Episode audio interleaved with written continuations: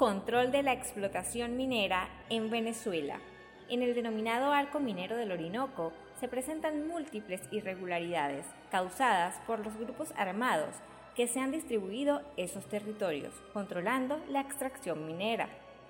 La Asamblea Mundial por la Amazonía revela que entre los estados Amazonas, Delta Amacuro y Bolívar hay 1.781 puntos de minería ilegal cercanos a cuencas de ríos que terminan contaminando el agua, la fauna y el ecosistema.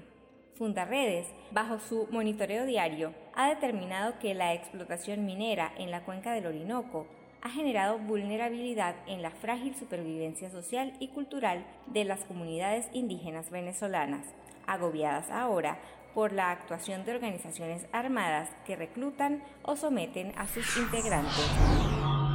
Tú también puedes ser un defensor. Documenta, denuncia y difunde.